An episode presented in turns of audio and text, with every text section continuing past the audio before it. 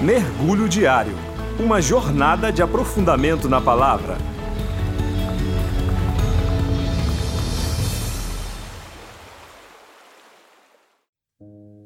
Olá, meu nome é Isabel e hoje vamos mergulhar no texto de Hebreus, capítulo 6, versos 9 ao 12, que diz: Amados, mesmo falando dessa forma, estamos convictos de coisas melhores em relação a vocês, coisas próprias da salvação. Deus não é injusto. Ele não se esquecerá do trabalho de vocês e do amor que demonstraram por ele, pois ajudaram os santos e continuam a ajudá-lo. Queremos que cada um de vocês mostre essa mesma prontidão até o fim, para que tenham a plena certeza da esperança, de modo que vocês não se tornem negligentes, mas imitem aqueles que, por meio da fé e da paciência, recebem a herança prometida. O livro de Hebreus encoraja os crentes que passavam por sofrimento por causa da fé, relembrando-os da superioridade de Cristo, que, mesmo sujeito à condição humana, Hebreus 2,18 diz que ele mesmo sofreu quando tentado. Ele é capaz de socorrer aqueles que também estão sendo tentados. Ou seja, apesar de todas as lutas que vivemos, o livro de Hebreus nos encoraja a termos esperança no nosso sacerdote perfeito. Esperar em Deus não é algo muito natural para pecadores como nós. O livro de Hebreus nos leva a crer que a esperança é uma espécie de reservatório de força emocional.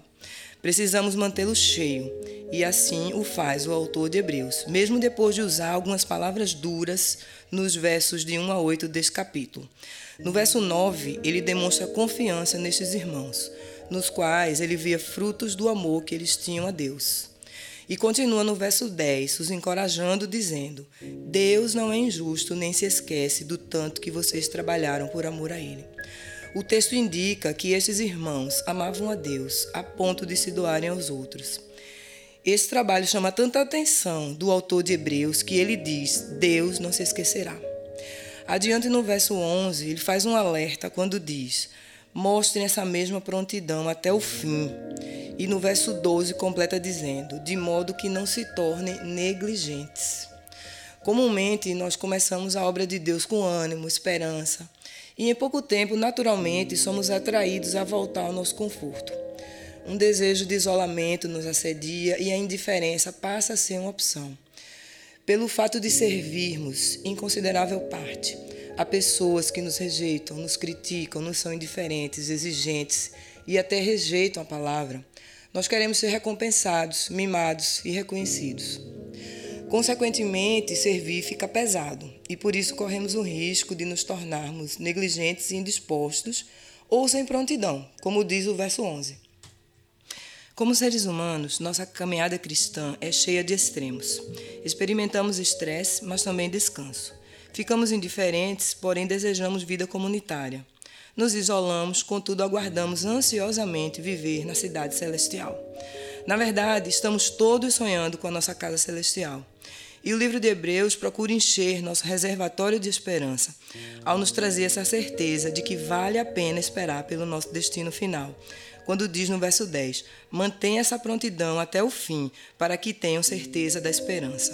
Ora, o que motiva o nosso trabalho no Senhor é o amor que temos a Ele e ele é zeloso em manter nossa esperança aquecida. O verso 10 indica isso mesmo quando diz: Ele não se esquecerá do trabalho de vocês e do amor que demonstraram por ele, pois ajudaram os santos e continuaram a ajudá-los. Mateus 25, verso 37, apoia esse texto dizendo: Senhor, quando te vimos com fome, te demos de comer, ou com sede, te demos de beber. Ao que Jesus diz no, no 25, 40 de Mateus, o que vocês fizeram a alguns dos meus menores irmãos, a mim o fizeram. E conclui o capítulo 25 de Mateus prometendo a vida eterna, ou seja, trazendo esperança de que no Senhor o nosso trabalho não é inútil, como afirma 1 Coríntios 15, 58. Se nosso trabalho não for uma consequência do amor que temos ao nosso Senhor, ele não passará de uma religião libertária, onde as obras são fim em si mesmas.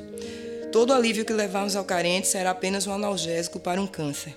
E a probabilidade de nos tornarmos justiceiros cansados de uma luta maior que nós mesmos.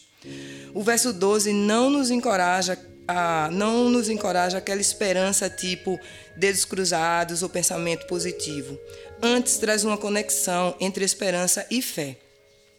Tenho certeza da esperança, diz o verso 11. E no 12, imitem aqueles que, por meio da fé, recebem a herança prometida.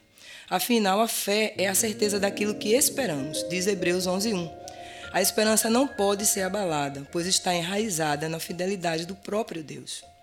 Vivendo em um tempo de desesperança, temos um Deus de esperança. Que esse texto de Hebreus traga suprimento de esperança aos nossos reservatórios para que tenhamos força emocional de nos mantermos firmes na obra daquele que não se esquece do amor que demonstramos por ele enquanto trabalhamos. Esse foi o nosso mergulho diário.